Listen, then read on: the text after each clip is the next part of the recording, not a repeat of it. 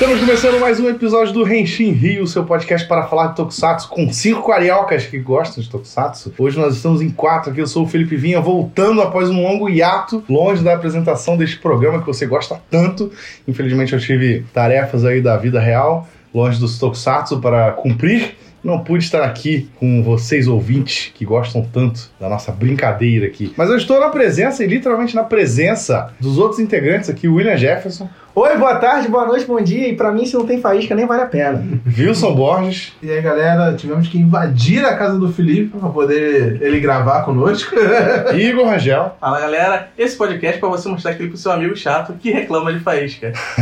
A Jennifer não tá aqui hoje, se você não sabe quem é a Jennifer, é a nossa nova integrante do, do elenco, mas ela, nos outros episódios você vai contar com a presença dela em, futuras, em futuros, futuros episódios né, do, Isso. do podcast. Lembrando que o Rente Rio está disponível no Anchor, mas você também pode ouvir no Spotify, você pode ouvir no Apple Podcast, você pode pegar o RSS para colocar no seu leitor de podcast favorito. Para quem reclamou aí, eu vi alguém reclamando que não tem como baixar o arquivo, Agora tem. você tem sempre como baixar pelo Anchor, o Spotify, se você for assinante, você pode disponibilizar offline. Enfim, até na- no próprio Apple Podcast você também tem essa função. Você pode aproveitar bem aí a tecnologia, né? Tecnologia que tá aí moderna, cada ano passa. Não se esqueçam de assinar o nosso feed, siga no Twitter, no Facebook e no Instagram, é, arroba Rio, todos eles. Mande dúvidas, mande sugestões, mande comentários, críticas. Interaja com a gente nas redes sociais, que a gente tá sempre interagindo, dando RT nas notícias, comentando com todo mundo.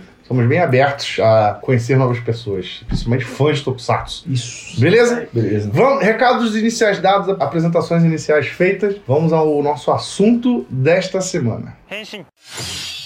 E o assunto dessa semana é nada menos que o próprio Tokusatsu. Né? Para quem não sabe, a palavra Tokusatsu ela é relacionada a efeitos especiais. São programas que usam efeitos especiais. Olha, você não sabia, tá sabendo agora. A gente já falou isso algumas vezes aqui.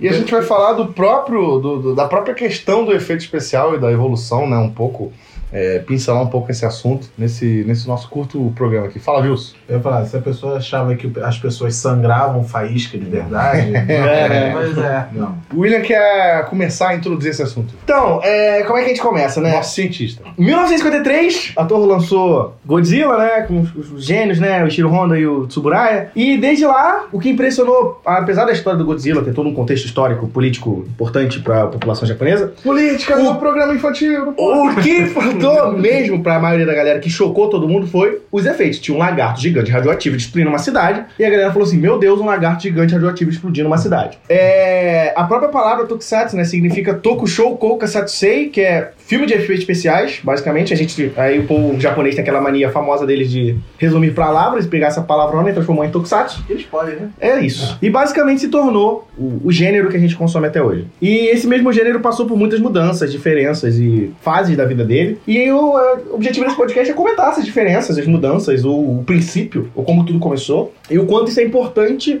pro Tokusatsu em si. Pra começar, a gente tem que começar do velho. né? Tudo começou com Godzilla. Então, assim, eu não sei pra vocês. Eu revi o Godzilla de 1953 faz pouco tempo. Eu nunca vi. Sério? Nunca vi. É. Assim. Eu devo ter eu já- eu visto já vi também. quando eu era criança, mas eu nunca vi. Ele tem seus problemas de ritmo, né? Um negócio de 1953 e tal. Mas assim, pensando que não existia nada parecido com aquilo nos anos 50, e os caras simplesmente botaram um lagarto gigante destruindo a cidade, e aquilo virou padrão pra algumas séries, né? O Ultraman basicamente é uma reinterpretação desse modelo, É. tanto que o Tsuburaya estava tava envolvido na produção. Influencia até hoje, né? Então, assim, quando vocês pensam em Tokusatsu, né? O que que vem de efeito pra vocês na cabeça de vocês, o que, faz, que é importante, assim? Claro, tem a fasquinha, famosa, mas assim, o que vem pra vocês quando vocês pensam no assunto efeitos especiais de Tokusatsu? Cara, partindo ainda do, do, do filme do Godzilla de 53, eu acho que já revolucionou, talvez, até no método de filmagem, né? Porque tinha. Primeiro, tinha assim, o ator lá fantasiado de Godzilla, só que eles tinham que fazer parecer que ele era maior do que pessoas e de cidades, né? Então tinha toda aquela técnica de filmar a maquete, É. né? Ele passando por cima da maquete, que hoje em dia é até meme em, algum, em outros programas de cultura pop, né? E tinha que fazer a reação das pessoas vendo aquele negócio que não tava lá. E até em Tokusatsu não tão recente, mas também um pouquinho mais antigo, anos 80, 90, já tinha ainda remanescente dessa técnica, até hoje. Porque ela? Usa- funciona, né? né, tipo, filmar o cara de uma distância maior, com os caras E aí você troca os planos. É, né? é, aí tipo, tá o cara com o pé parado normal, mas a câmera tá tipo por trás do pé dele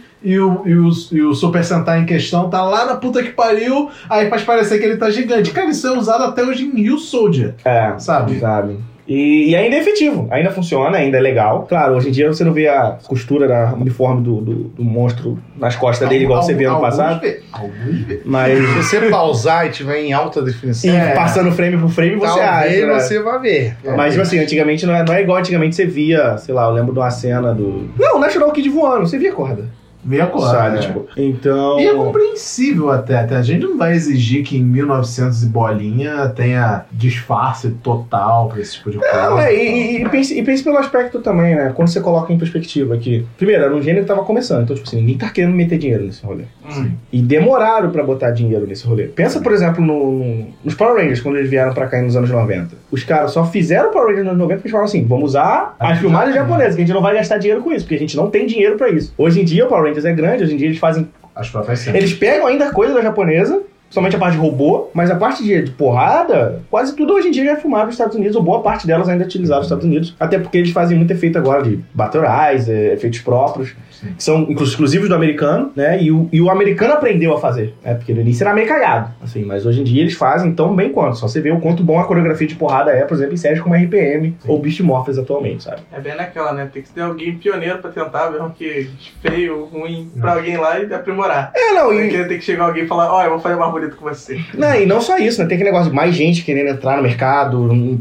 é, ideias novas, cabeça, sabe? Interpretações novas das coisas, né? A gente lançou o podcast do Koichi Sakamoto falando de Ultraman e a própria forma de como ele interpreta os heróis, ele cagou pro. Foda-se que o Ultraman tem Wesley, sabe? Agora a gente luta normal. É. Então, tipo assim, essa nova chegada das pessoas mudou muitas coisas. E falando em novas chegadas, né, a gente pensa assim, teve uma grande mudança, né? A gente pensa, claro, a gente acaba falando muito mais de Power Rangers, Super Sentai e Kamen Rider aqui, e teve, a gente teve também pequenas reviravoltas nesses universos, né? O Super Sentai antes não existia robô, e Ele aí... era Super Sentai. É, ele era Sentai, né? Ele era só Sentai, era, um- era um esquadrão. É, e aí tudo mudou por causa dele. O Homem-Aranha, porque alguém teve uma ideia de falar assim, vamos botar um robô no Homem-Aranha. É. Homem-Aranha japonês, criado É. pela Toei, em parceria com a Marvel, O famoso Supai da Man. com a autorização do Stan Lee. Inclusive, a gente fez um episódio sobre ele, você pode procurar aí na nossa página do Anchor ou nos episódios anteriores no seu feed. Isso aí. Né, inclusive nesse episódio do Spider-Man eu até expliquei o que pode ter sido o contexto que eles quiseram introduzir robô gigante em Tokusatsu, né? É. Então confere lá. Então vamos entrar de novo nesse mérito Não, aqui, sim, mas... e, e isso causou uma revolução Mas pro, pro Super Sentai, né? Que virou Super Sentai a partir daí. É, tipo, é, é, é basicamente o mesmo raciocínio do Godzilla. Pô, vamos fantasiar um cara pra ele parecer gigante,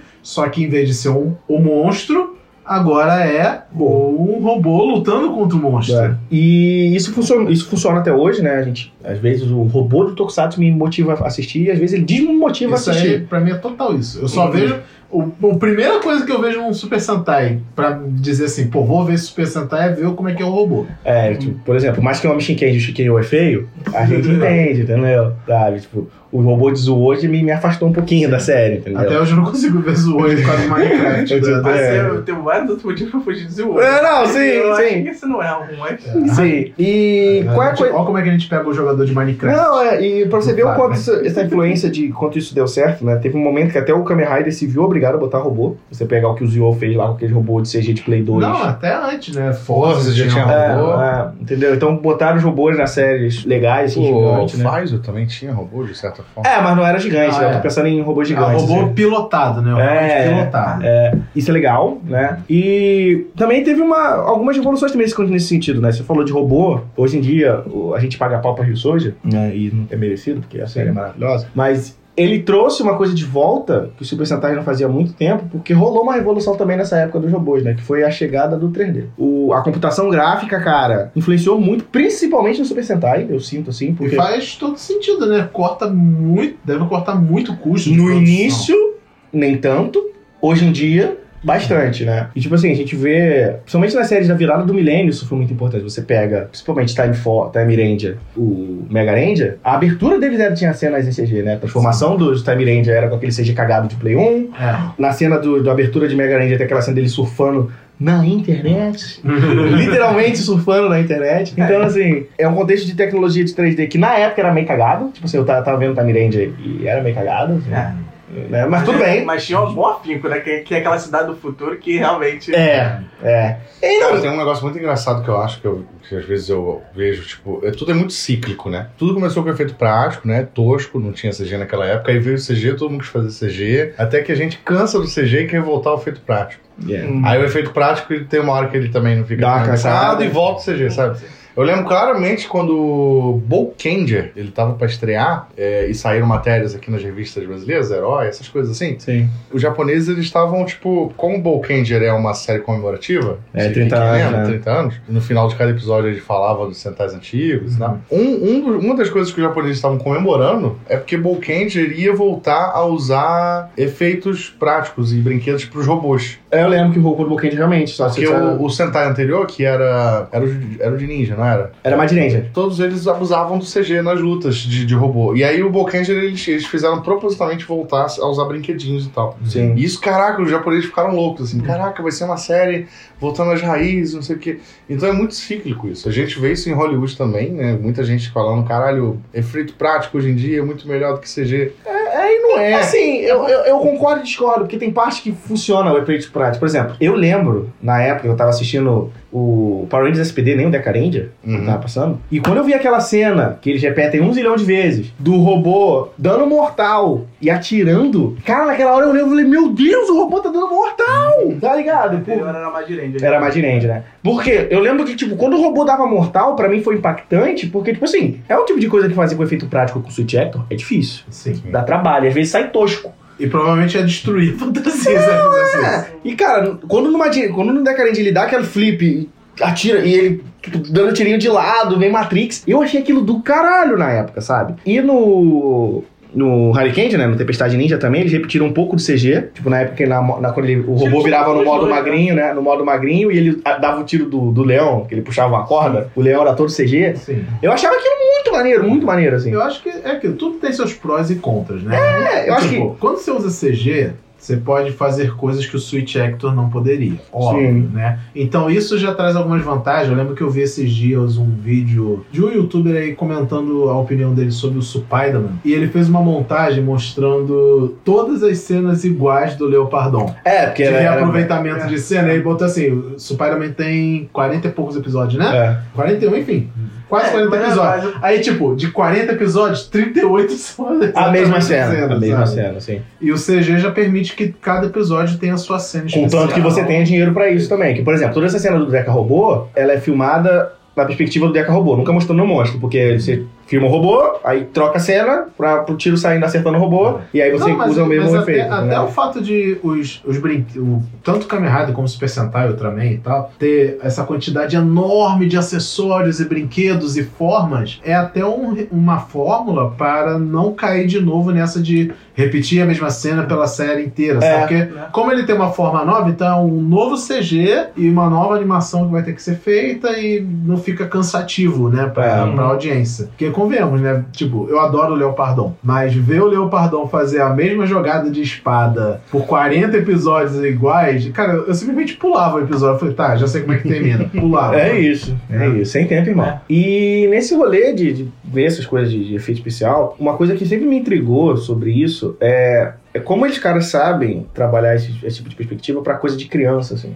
Porque a gente falou, todo mundo. Tem que entrar nesse assunto, né? Sim. Todo mundo implica com a fasquinha, né? Só que a fasquinha tem contexto.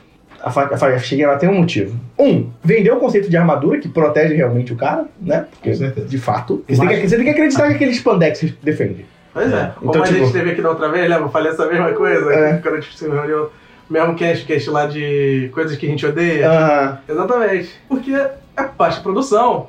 Você está você tá lidando com cinco atores que vão, ao longo de um ano, usar o mesmo spandex. Não usa o mesmo. Você tem que usar outro que rasga, É, pessoa cresce, você engorda, emagrece. Tem como fazer de novo. Spandex é a solução. Kamen Rider é só botar a armadura por cima. É, e às vezes a armadura é um problema, né? A gente tem a treta famosa do Kiva, que o Mr. Kamen Rider reclamava. Tipo, a forma Emperor do, do Kiva só existe, e ela vem bem antes do que deveria, porque ela, tipo, ela vem tipo, no episódio 20 e poucos, Uhum. em vez de ir lá pro 30, 40, que era o normal. Porque o Mr. Kamen Rider falava que a armadura normal do Kiva pesava muito. Por causa daquelas correntes, elas são correntes de metais de verdade. Caralho. A armadura dele pesava coisa de 100 quilos. Que ele não tava isso? conseguindo Por isso que performar. Já, já virou ele ser armadura. Por isso que ele é bombado pra caralho. Entendeu? né? Ele não conseguia performar. Então por isso que a Emperor surgiu logo. Porque a Emperor ele não tem corrente. Apesar de ter aquela capa de Conde Drácula bizarra, ela não Ah, tem corrente. Capa não pesa 100 quilos, né? Exato. Aí a armadura saiu tipo 100 quilos tal pra 80, 70 e pouco, que é usável pra ele, entendeu? Isso, e essa mudança veio pela reclamação dele, sabe? Isso eu acho muito legal, porque tipo, é um fator de, de negócio que acaba influenciando nos efeitos especiais, assim. Influencia na série, né? Porque, Sim. tipo, às vezes ele não estava nem planejado pra Império aparecer no episódio 20 e pouco. É. Mas teve, teve que mudar roteiro, teve que mudar planejamento, tudo só pra. Fazer né? isso. Não, Fazer e isso. às vezes isso, isso define também até como as séries estão financeiramente, né? Quando você sabe que a série fez bastante sucesso, se a série anterior foi bem cagada, tipo assim, hum, não vendeu muito brinquedo, não deu muito certo, a série seguinte tende a ter menos efeito, tem menos firula, tem menos personagens, porque não dá pra gastar tanto dinheiro já que a outra série não gerou tanta grana, né? E às vezes isso salva a franquia. Às vezes, às vezes. Rio Soldier fez agora, né? Build fez. Sabe, tipo, vamos, vamos, esquece esse negócio de o build. Esquece esse negócio de ter 15 Kamen Rider. A gente vai ter um Kamen Rider com um zilhão de formas, só que são Kamen Riders com um zilhão de formas, só que são muito parecidas, então pra fazer as armaduras não vai ser tão caro. E isso muda muita coisa, né? E aí eu venho fazer uma pergunta sobre vocês, sobre essas coisas de efeitos especiais novos, assim. Kamen Rider X-Age pra mim foi uma grande mudança recente pra gente ter esses efeitos. Uhum. O que, que vocês acham de X-Age? Eu lembro que na época, quando a série saiu, ela dividiu muita opinião sobre os efeitos especiais. Ela falou assim: Nossa, tá usando muito CG, muito CG, muito CG. Amigo, esse pra mim é prático. É uma videogame, né? É uma Não. série sobre videogame, Sim, cara. sim, então, assim, Aliás, Tem que usar, pô. dentro do contexto do jogo, da série, funciona. Pra mim, eu achei muito legal, eu achei muito criativo. Só que a galera falou que também perdeu um pouco da essência de Tokusatsu, de ter CG demais e não parecer a série de verdade. Assim, de ter muita porradinha, com porrada mesmo de verdade. Era mais tipo o Cara, cara pulando na arpolinha Mas e não tinha efeitos como, cara. Eles baseado, basic... o X é basicamente baseado no Super Mario, sabe? Uhum. Então, como é que vai fazer o Switch Eter ficar quicando em cima da cabeça de monstro? Não, sabe? assim, eu, eu digo isso a nível de trazer a mesma discussão, né? Porque, Uhum. tipo, pra mim foi de boa, mas eu entendo que, tipo, eu entendo esse negócio, tipo assim, tá artificial demais, tá fosse perdendo fora a humana. dela, Fora dessa série, acho que não funcionava. Dentro do X-Age funciona. é. Só, ela, só nela. Não, e tipo assim, e, e pra gente ver como, como essa influência de efeitos especiais foi até um pouco impactante, a série anterior deles não usava muito, né? Eu não acho, eu não acredito, eu não acho o Gaia uma série com muito efeito especial. Não, a Gaia é tem mais mais. uns monstros de Tem uns fato. golpes. uns né? golpes Nos só. golpes, mas tipo, tendo golpe é padrão, sabe? Tipo, É. É, mas fazer o personagem inteiro em CG e lutando. É, quase no não- caso do não Gaia, Foi não? Driver, né? O Drive também não tinha muito efeito. Não. Era só no quando ele dava o golpe especial, Sim, tipo, que ele fazia aquele efeito do Não, carro, não mas tinha é, como. é isso que eu tô falando. Não. Golpe e tal, beleza, mas uma em X-Age tinha talvez até lutas inteiras em CG, É, entendeu? é. Aí, tipo, mas é aquele negócio, tudo é contexto, né? Sim. Sim. Então, no contexto, é, muita gente que eu vejo comentar, inclusive de X-Age no geral, parece que não viu a mesma série que eu vi, Então. porque a pessoa parece que esquece a temática. Não, exatamente. Né, Porque, então- tipo assim, eu, eu vi na comunidade Tokusatsu, inclusive na galera que acompanha coisa recente, que a galera evitou muito X-Age. Pelo visual no início, Sim. porque né, é uma série super colorida, mas também a galera usou muito esse argumento de que tinha feito demais pra se afastar, se afastar de de X-Age. E, tipo assim, a série tem outros problemas. Eu acho que esse não seja um dos problemas da série, pra, pelo menos pra mim não é. Mas eu enxergo como uma coisa que afasta as pessoas, sabe? Tipo, e tipo assim, e pode ser. E vamos ver, olha exemplo. O que a gente mais pagou pau, principalmente pra Rio Soldier quando os primeiros episódios de Rio Soldier saiu? Era o quanto de efeito prático aquela série tinha. Sim. Tipo, a gente falou: Meu Deus, o Tiramigo é alguém debaixo do. Switch Actor, a luta inteira. Foi, foi realmente Entendeu? muito impressionante. E Basicamente aquela cena. É? O quê? Tinha amigo é alguém? É, ele- É? Ah, é? É? Achei, ele achei que um. Não, não, é alguém. Ah, porque, tipo, tá. porque, tipo, tem cena dele correndo, dele lutando. Eu então, quase, eu quase não tô vendo Rio Soldier. Não, e não, tá? e não É. só isso. A se- tipo, se fosse só o, a forma robô ser um Switch Actor e o Tira Amigo ser o Switch Actor, beleza. Só que eles botaram até a transformação em mecha, de Tira Amigo para mecha, sem ser, sem, ser CG. cara. É, isso é prático, uma coisa sabe? diferente, porque lembra de Lupato, lembra de, de- Os anteriores sempre usavam CGzão na transformação. E isso foi uma. Eu lembro como as pessoas comentavam, falando, meu Deus, e o Soldier, caralho! Sabe? E o CG deu uma voltada agora, porque agora o Tiramigo tem um milhão de formas. Ah, né? Mas acontece, não tem como fugir. Mas ainda daquilo. assim, mesmo com um milhão de formas, ele ainda tem muita cena nessa forma efeito prático e tal. É. Entendeu? Porque eu falo isso porque, por exemplo, eu, talvez o motivo desses caras terem começado a fazer esse. voltar para esse perfeito prático pode ter sido as críticas que as pessoas ouviram, por exemplo, de X8. Sabe? Eu acho que também isso deve ter repercutido no Japão. eu Ah. não duvido. Provável. Que isso, que isso repercutiu de certa maneira. De de uma crítica ter sido tão usando efeito especial demais. Os caras falaram, vamos voltar então pro, pro efeito prático. Não, E- a própria, a própria temática do Rio Soja é prova disso, né? É. Voltamos com dinossauros porque precisa, É. né? Se você parar pra ver, né? Quase todos são assim. Todo dinossauro foi feito prático, nunca são CG. Vocês chegaram a É. ver o Mandaloriano? Ainda não. Série nova. Star Wars? Você já viu que tem o bebê Yoda, né? Sim. Você Ah, já, já, sabe é. o bebê Yoda. Sim. Ele é efeito prático. Ele lembra os primeiros Yodas, né? Dos Então, essa foi até uma crítica, que lembra? Essa era que a galera mais metra- metralhava nos, nos Star Wars prequels, lembra? Que o Yoda Meu Deus, o Yoda é um CG. É, no Não é um episódio Muppet, 1, né? ele virou, um, no episódio é, 1 ele virou, ele chegou a usar o, O boneco. o boneco no cinema, na primeira versão, só que no, no, no DVD mudaram pro CG, Hum. que eu acho que fica muito feio. Eu acho que ficou feio também. Ficou feio. Eles usaram o boneco antigo. Não, Assim, não tem nada contra. botar o Yoda lutando. É, Não, não, não, seria- não, não tem é. nada contra os CG não, mas eu acho engraçado que é efeito prático na série. Aí, tipo, o Werner Herzog, que é um dos atores que tá na série, é um diretor muito famoso também. Ele deu uma entrevista falando que em determinados momentos no set de filmagem ele achava que o, que o, o boneco tava vivo, de tão realista que ele era. e aí ele conversava com o boneco e tal.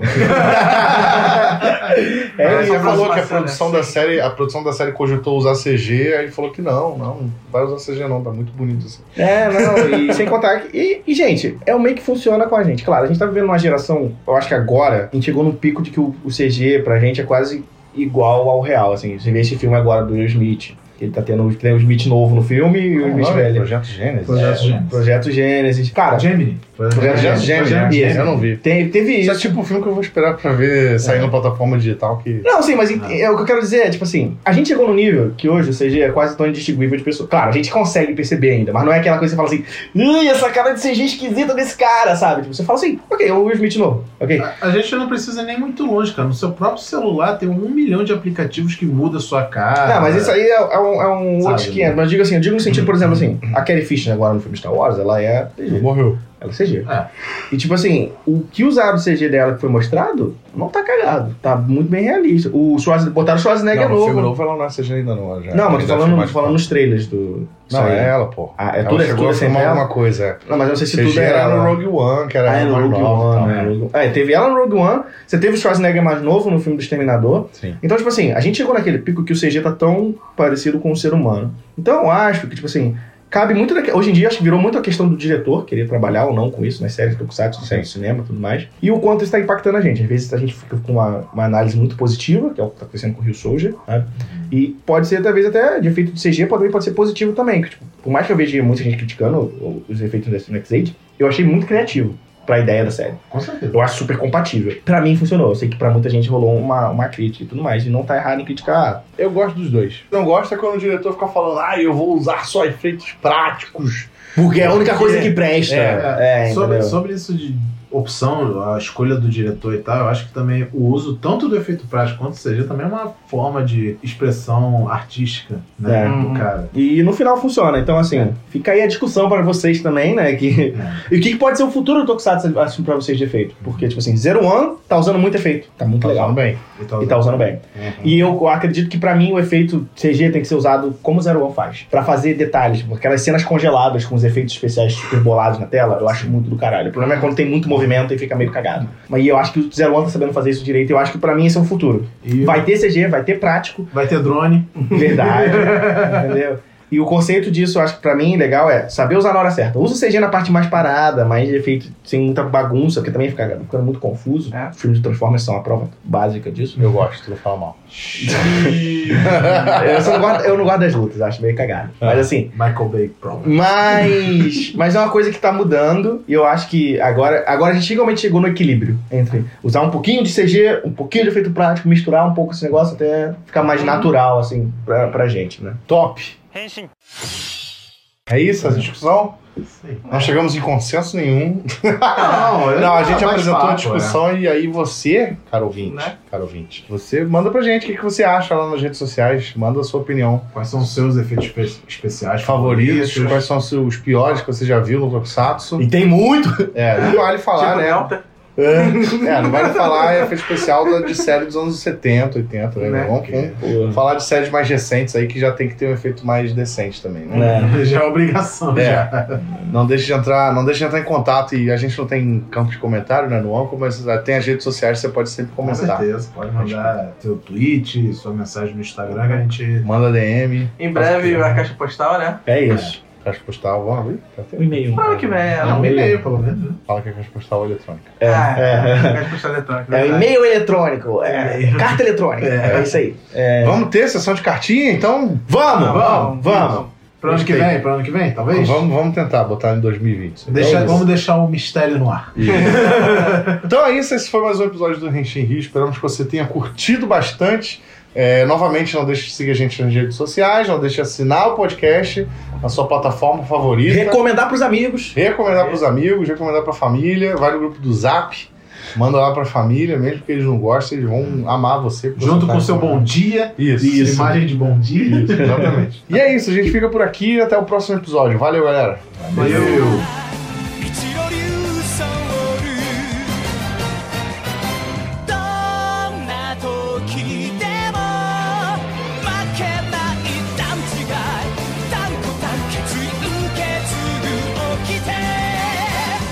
気が濃くな嘘をうなって変わるもん人は誰かの痛みを心に抱くほど強くなる自然と上昇思考無限に極めが弱気を助け悪を切るキスリ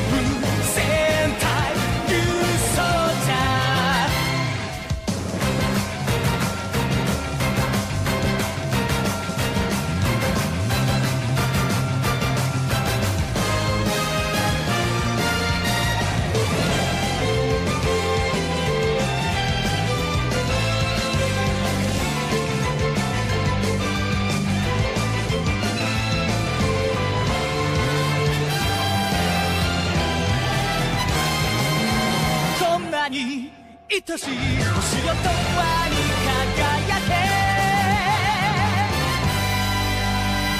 け故郷の盾となれ。希望の剣となれ。夢は一人で見るよりみんなで見るほど強くなるかかんと限界などドカンと超えてこ正義に使え闇を立て。走る。 소자. 눈